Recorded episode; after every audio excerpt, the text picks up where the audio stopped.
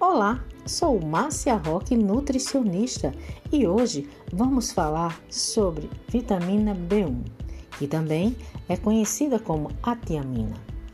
Ela participa da fabricação de vários neurotransmissores, substância que leva os sinais de um neurônio a outro.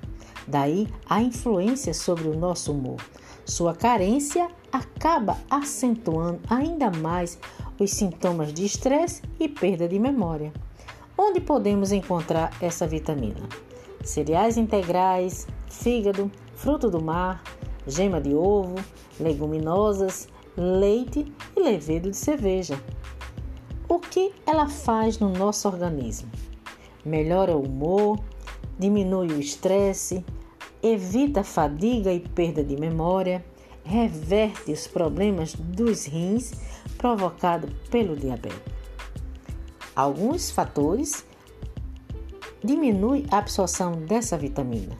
No caso, o álcool, o café, o cigarro são prejudiciais para que essa vitamina participe e tenha uma ótima absorção no nosso organismo.